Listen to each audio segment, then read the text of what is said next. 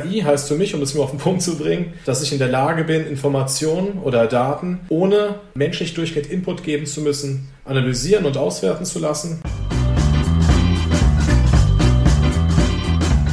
Bingo! Einen wunderschönen guten Tag und herzlich willkommen zu unserer neuen Folge Bullshit Bingo, der Podcast, in dem Buzzwords aus der Kommunikationsbranche diskutiert werden. Mein Name ist Carla. Und ich bin Jakob. In dieser Folge bei uns zu Gast ist Henning Waldstedt. Er ist KI-Experte und Business Developer beim FAZ-Institut und gemeinsam sprechen wir mit ihm über den Begriff künstliche Intelligenz oder auch KI. Viel Spaß! Ja, Henning, wir begrüßen dich heute bei unserem Podcast äh, und freuen uns, dass du heute bei uns bist. Ja, die Freude ist ganz meinerseits. Herzlichen Dank. Ja, Henning, möchtest du dich in dein Unternehmen mal ganz kurz vorstellen?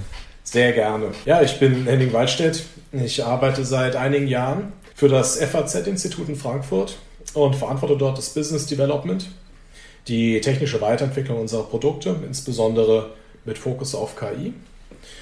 Das FAZ-Institut ist, wie man schon vom Namen her erkennen kann, eine 100%-Tochter der Frankfurter Allgemeinen Zeitung. Wir äh, sind in erster Linie eine strategische Kommunikationsberatung und äh, sind dort relativ breit aufgestellt in, äh, mit den verschiedensten Schwerpunkten. Ein Schwerpunkt ist auch die KI-gestützte ja, Kommunikationsanalyse. Ich denke, das ist auch der Fokus unseres heutigen Gesprächs. Wir haben, obwohl wir eine klassische Beratung sind, schon inzwischen seit über fünf Jahren äh, relativ intensiv in dem Thema geforscht. Das liegt auch daran, dass das FAZ-Institut frühzeitig erkannt hat, dass man, ähm, sage ich mal, durch die traditionellen Methoden in der Medienresonanz, in der Medienanalyse, in der Meinungsforschung irgendwo auch limitiert ist durch die Zunahme an Quellen, die Zunahme an Meinungen und Akteuren.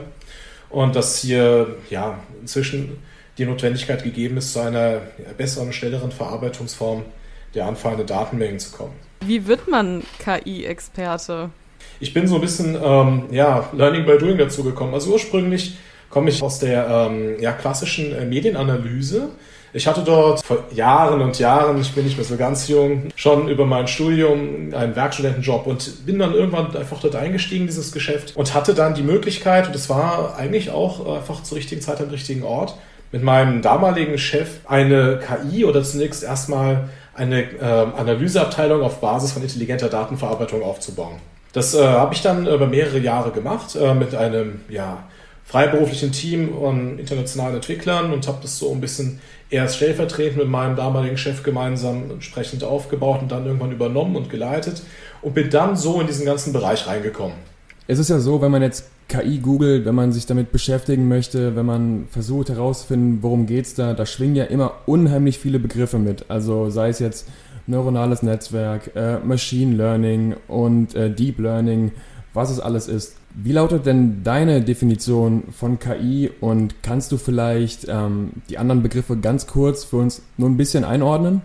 Ja, ähm, ich denke, man muss jetzt erstmal unterscheiden zwischen ähm, einer technischen Definition und dem, was KI gemeinhin dann im Marketing-Sprech anzeigen soll oder was es äh, sozusagen auch an, als Bullshit häufig verkauft wird. Also grundsätzlich ist eine KI oder KI insgesamt ja, die Situation, in der ein Algorithmus oder ein Computerprogramm, man so möchte, in der Lage ist, Muster zu erkennen und in einem zweiten Schritt äh, die Muster zu interpretieren. Also vereinfacht ausgedrückt oder weniger technisch. Ich habe einen spezifischen Input, darauf erkenne ich Gemeinsamkeiten, kann nun fortlaufend automatisch dieses, diesen Input oder diese Gemeinsamkeiten regelmäßig wiedererkennen. Wenn wir jetzt über eine technische Definition sprechen oder eine technische Begriffserklärung, äh, zum Beispiel beim äh, neuronalen Netz geht es ja ganz häufig darum, dass man wiedergeben möchte, dass dieses Tool, dieser Algorithmus ähnlich arbeitet und lernt wie das Gehirn. Das bedeutet, ähm, durch wiederholtes Training, durch, den, äh, durch die Einspielung von Daten, die Gemeinsamkeiten enthalten, werden diese Muster hervorgehoben, sie werden dann angelernt und wiedererkannt. Der Prozess verläuft dann iterativ, das heißt, ich habe in der Regel, also jetzt, wenn wir schon bei Begriffen sind, in einem äh, überwacht oder supervised Approach einen Data Scientist, einen Analysten sitzen, der vorher ein spezifisches Trainingsdatenset zusammengestellt hat, um jetzt ein Muster oder eine Information anlernen zu können, eine Verhaltensweise und die den Output dann äh, validiert oder evaluiert, entsprechend äh, korrekte Treffer und auch äh, also False und True Positives markiert oder labelt und in den Trainingsdatensatz zurückspielt. Ähm, aber ganz grundsätzlich, KI heißt für mich, um es mir auf den Punkt zu bringen, dass ich in der Lage bin, Informationen oder Daten ohne menschlich durchgehend Input geben zu müssen, analysieren und auswerten zu lassen und mit den gewonnenen Erkenntnissen darauf nach in der Lage zu sein oder in der Lage bin, entsprechend auch Handlungen ja, oder einen Informationsmehrwert für mich als Anwender gewinnen lassen zu können in meiner Vorbereitung, sag ich jetzt mal, auf das Thema, ähm, kam ich auch auf diesen Vergleich mit dem Gehirn, mit dem neuronalen Netzwerk, was du auch vorhin genannt hattest. Inwiefern funktioniert dieser Vergleich denn oder wie, inwiefern kann man das überhaupt miteinander vergleichen? Ja, also ich muss dazu sagen, ich bin ja kein Neurologe, also kann ich zum Gehirn gar nicht so viel sagen.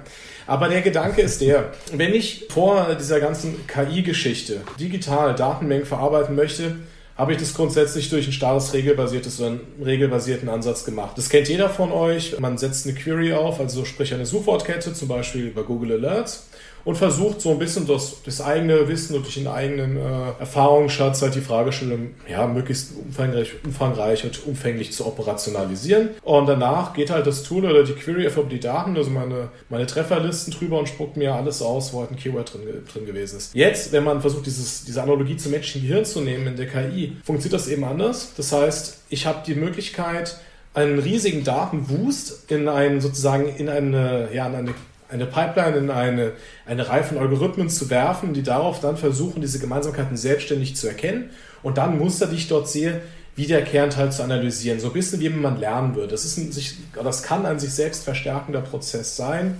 Ich kann es entsprechend auch äh, noch steuern als Mensch.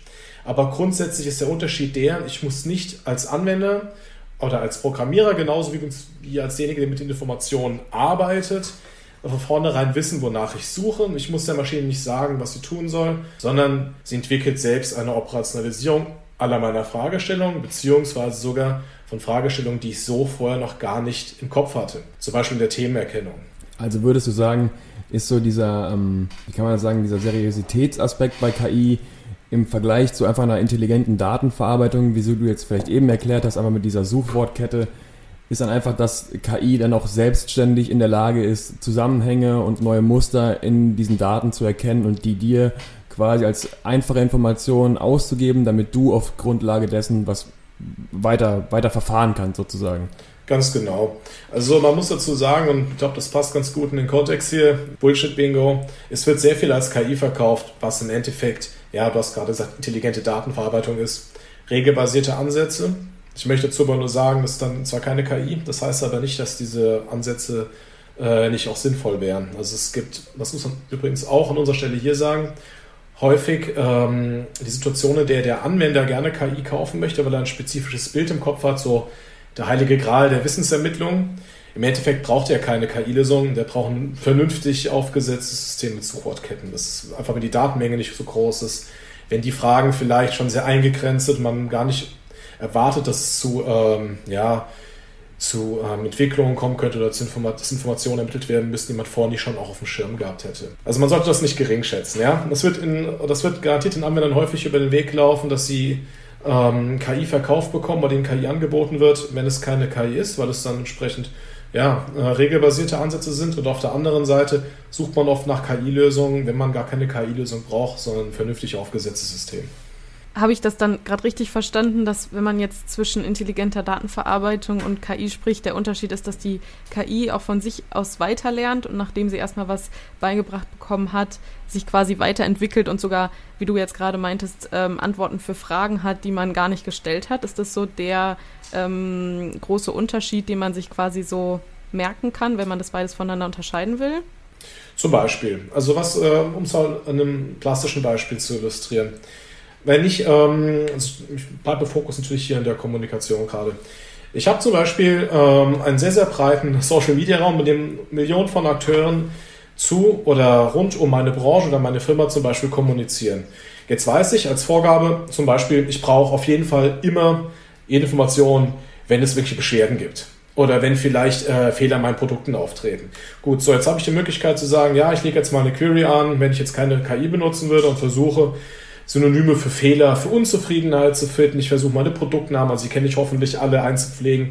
Dann hoffe ich, dass ich vielleicht dort auch zum Beispiel äh, falsche Schreibweisen drin finde, aber vor allem auch die Punkte, weshalb sich Menschen darüber beschweren könnten. Also ich muss im Prinzip eine riesen Library von Termen anlegen und hoffe, dass ich alles abgedeckt habe und dann die Treffer auch noch separat alle durchzuschauen. Im Endeffekt sitze ich dann den ganzen Tag da und bekomme Tausende und Tausende von Hits, je nachdem, wie groß ich halt in den Medien bin und versuche die nach Relevanz zu filtern und meine, ja, meine Reaktion darauf irgendwie auf Basis dieser Informationen abzustimmen.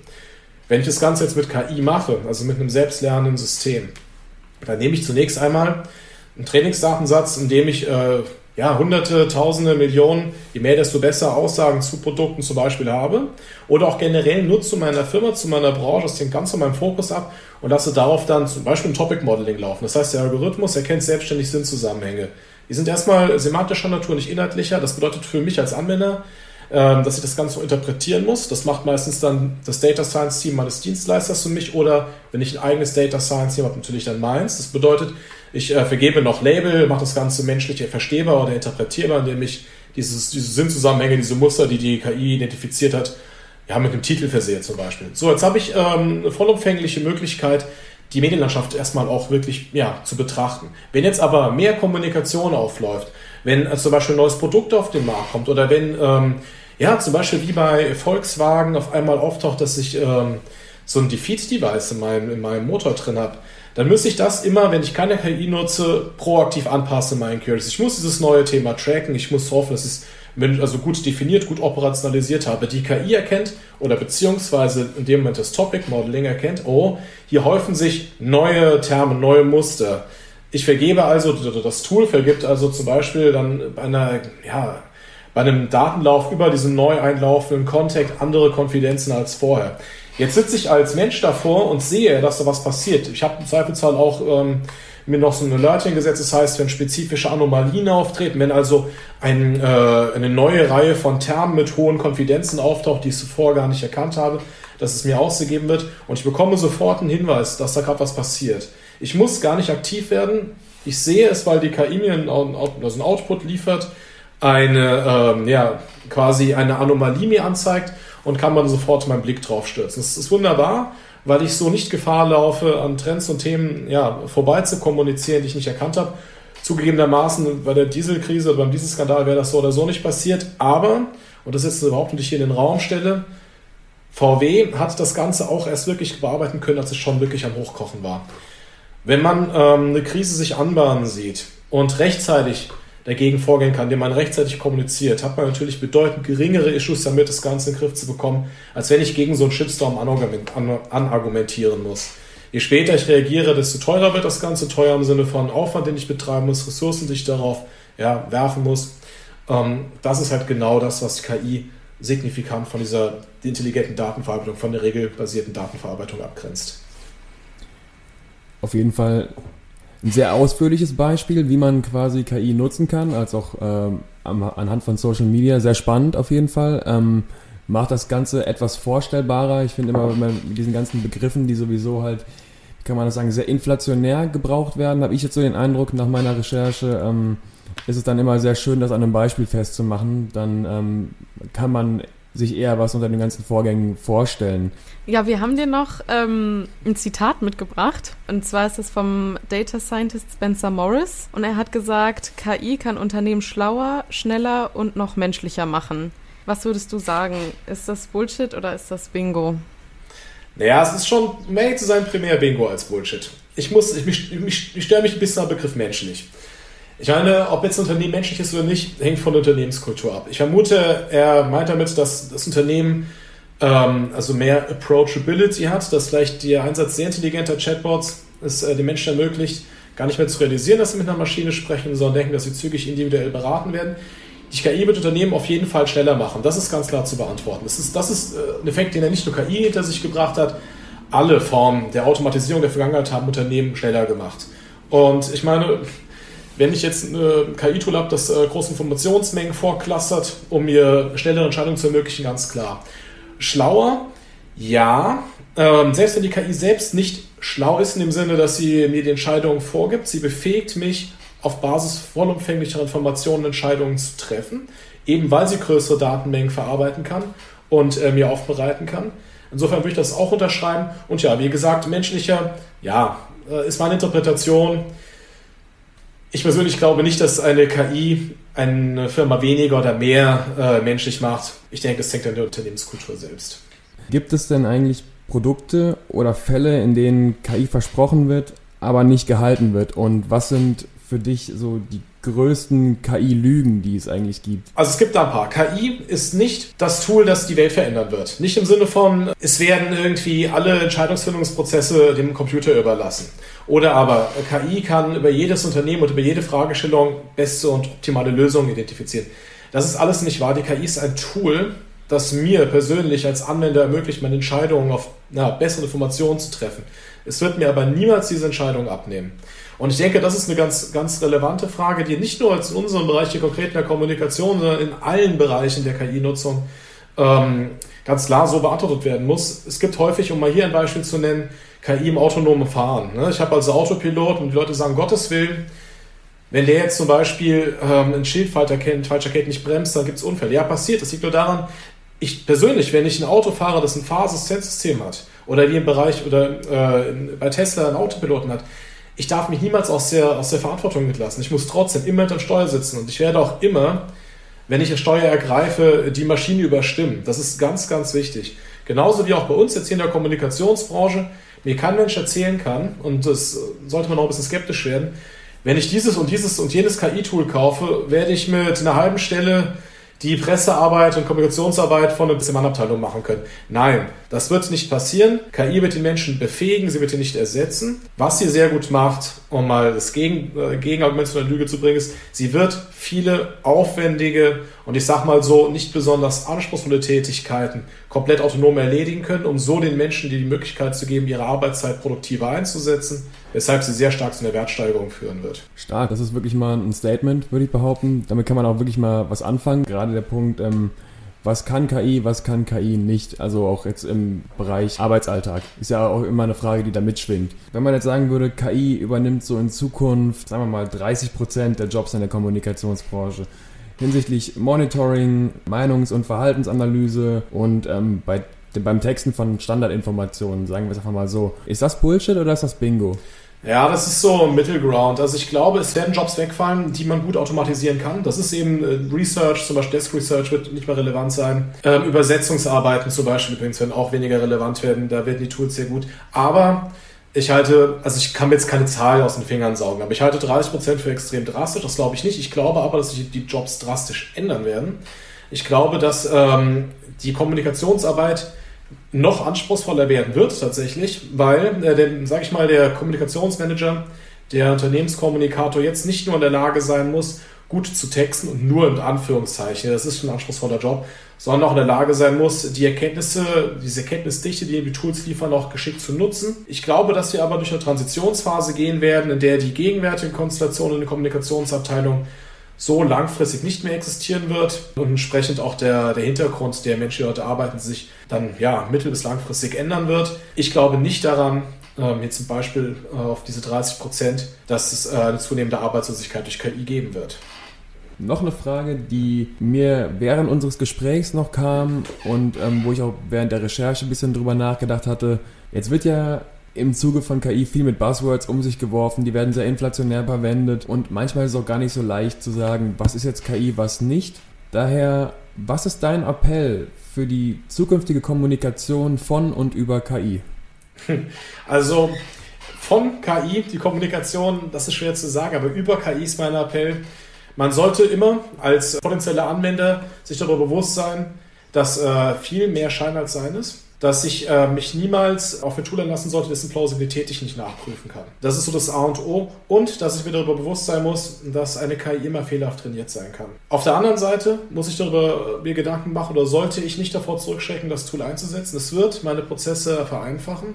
Es wird mir die Möglichkeit an die Hand geben, dieses, mal, dieses stetig wachsende Datenuniversum von Millionen von Quellen im Internet effizient zu beobachten und ich sollte niemals mir darüber Gedanken machen, dass ich in Konkurrenz zu diesem Tool stehe. Es ist ein weiteres und ein sehr mächtiges Werkzeug, das mir meinen Job äh, ja, effizienter, stärker und ein Stück weit auch wahrscheinlich lustiger macht, weil ich kann mal ein bisschen zuschauen, wie andere oder wie Tools zu Informationen kommen.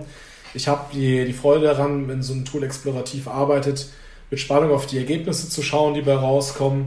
Und ich komme weg von der Situation, in der ich schon nur nach den Sachen äh, schauen kann, die ich Show kenne, die ich schon suche insofern, man sollte nicht davor zurückschrecken, KI einzusetzen. Unsere Abschlussfrage quasi, um unserem Format hier gerecht zu werden. KI in DPR, was ist daran Bullshit und was Bingo? Ja, schön, dann äh, plakativ. Bullshit ist, KI wird den Menschen niemals ersetzen, beziehungsweise falsch verstanden, Bullshit ist, KI wird den Menschen ersetzen. Bingo ist, sie wird ihn befähigen, besser zu arbeiten. Ganz einfach. Das ist auf jeden Fall ein Fazit auf den Punkt. Ja, also von meiner Seite aus sind jetzt eigentlich keine Fragen mehr offen. Es war ein sehr spannendes Gespräch. Hier bleibt übrig, mich an der Stelle zu bedanken. Es war sehr sympathisch mit euch. Wir bedanken uns natürlich auch ganz herzlich bei dir für, für das Gespräch, für deine Zeit. Und ja, wir sind uns sicher, dass viele von uns hoffentlich lernen können.